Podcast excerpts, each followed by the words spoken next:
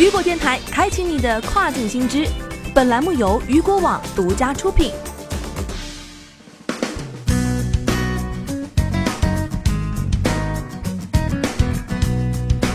Hello，大家好，欢迎大家收听这个时段的跨境风云，我是佳佳。那么今天咱们来了解到的是旺季封号潮，亚马逊严查伪造文档账号，卖家哭诉账号里还有二十万的库存。亚马逊旺季封号潮又来了。近日啊，多位卖家反映，亚马逊后台出现账号密码无法登录的问题，部分老账户甚至直接被删除了。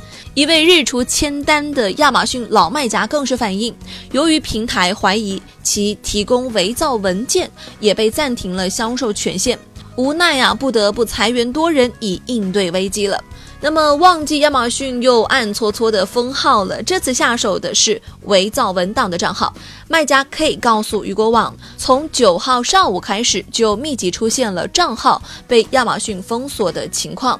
这些被锁定的账号登录提示密码错误，即便是重置密码也无济于事。就连店铺前台也搜索不到任何的产品。据其透露，此次被冻结的账号大多都是买来的老账号，也有部分是已经过了二审的账号。跨境电商圈买卖账号是一个人尽皆知的秘密了，卖家们会在评估账号风险过后，从而进行运营的活动。事实上，当前市场上账号售价价格不一，部分服务商不惜以低价博得眼球，而账号的安全性与否就不得而知了。亚马逊近期严查伪造文档以及货存疑似伪造文档的账号，进行大面积的封停。而那些通过各方渠道购买的账号资料，若是借助 PS 等虚假上传，无疑将成为平台严惩的对象。业内人士说道。另有卖家无奈地称，账号无故就被亚马逊删除了，里面还留有二十余万的库存呢，不知该如何是好。虽然每年旺季总会有这么几回封号的事情，但像这样死的不明不白、悄无声息，确实比较罕见。雨果网了解到，截至目前，亚马逊官方尚未就此封号作出回应。而这些被锁定的账号，大部分没有收到任何涉嫌违规的通知邮件，卖家们只能从登录提示字样中被告知平台已检测到你的账户存在异常活动，并已将其暂时封锁，需与客户服务部门联系以获取更进一步的帮助。针对此情况，亚马逊卖家大熊建议道：“此次的较多账号被封的现象，不排除是触发亚马逊系统风控原因的所致。”系统启动风控，从而保护卖家账号而采取的应急措施，卖家们无需过于担忧了。批量封号行为，相信在短时间内会恢复正常。忘记账号审查高发，这些行为将严重破坏账号的安全性。或许不难发现，每年年中的旺季也是平台账号审查高发期，而如何保护账号的安全，则是当前卖家们需要去思考的这个问题。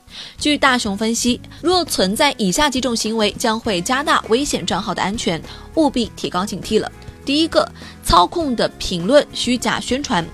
操控订单是亚马逊严加制止的行为，尤其是密集出现低折扣产生的订单情况。虽然啊，亚马逊是允许卖家做打折扣的，但是呢，每次折扣产生的订单都会较大的影响店铺的绩效。第二个是违规合并变体。合并 listing 是亚马逊圈内一种很常规的运营方式，借助老 listing 的权重和 review 去推新，但常规不代表合规。早期的市面上是有提供合并僵尸 listing 服务的，很多卖家都有使用这种操作啊，是通过利用别人产品的 review 来优化自己，是不合规的行为。而如果是合并自己本店铺产品里的 review，那就是合规的。不合规的操作，亚马逊往往都是秋后算账啊。包括 Anchor 早期在曾有账号也被亚马逊收过线。第三就是账号的关联了。为了避免账号关联，在操作新账号时，需要保证 IP、路由器、网卡、系统等都是全新的。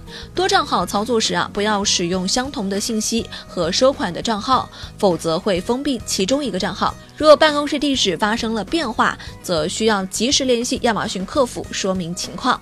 四、虚拟信用卡被锁，其也属于注册资料诈骗的范畴了。与此同时，还包括有物流欺诈等行为，比如填写假单号、假发货、HTR 不发货等，这些行为啊都会造成店铺无法正常的登录。五、店铺涉嫌刷单欺诈，买家与卖家合谋刷单，该情况较多出现在买家号为黑号。或者新店铺使用虚假真人测评，实为机器刷单，批量影响买家账号干预过的卖家账号。六、销售的异常变动。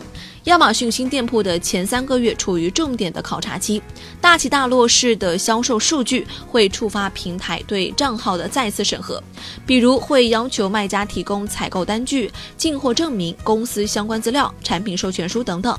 处于审核期内的店铺啊，产品会暂停销售。若产品已有稳定的物流，持续出单的话，此时的审核将会严重影响产品的销量。亚马逊卖家郑乃辉也认为，尤其是在旺季冲刺期，做好必要的产品流量分析不容小觑。通过卖家会陷入旺季就一定会爆单的误区，其实不然。以季节性的产品为例，即便在旺季，订单量也不会太可观。一般情况下，年初一月至三月是一个销量，年终时是一个销量，到了旺季就有质的飞跃了。甚至从黑五到十二月之后，每天都会有大量的订单，这是一个循序渐进的过程。卖家们不需要做过多的推广，只需要备足了货，就会有一个较大的排名提升啦。好的，以上就是本期跨境风云的全部内容啦，感谢您的收听，我们下期再见，拜拜。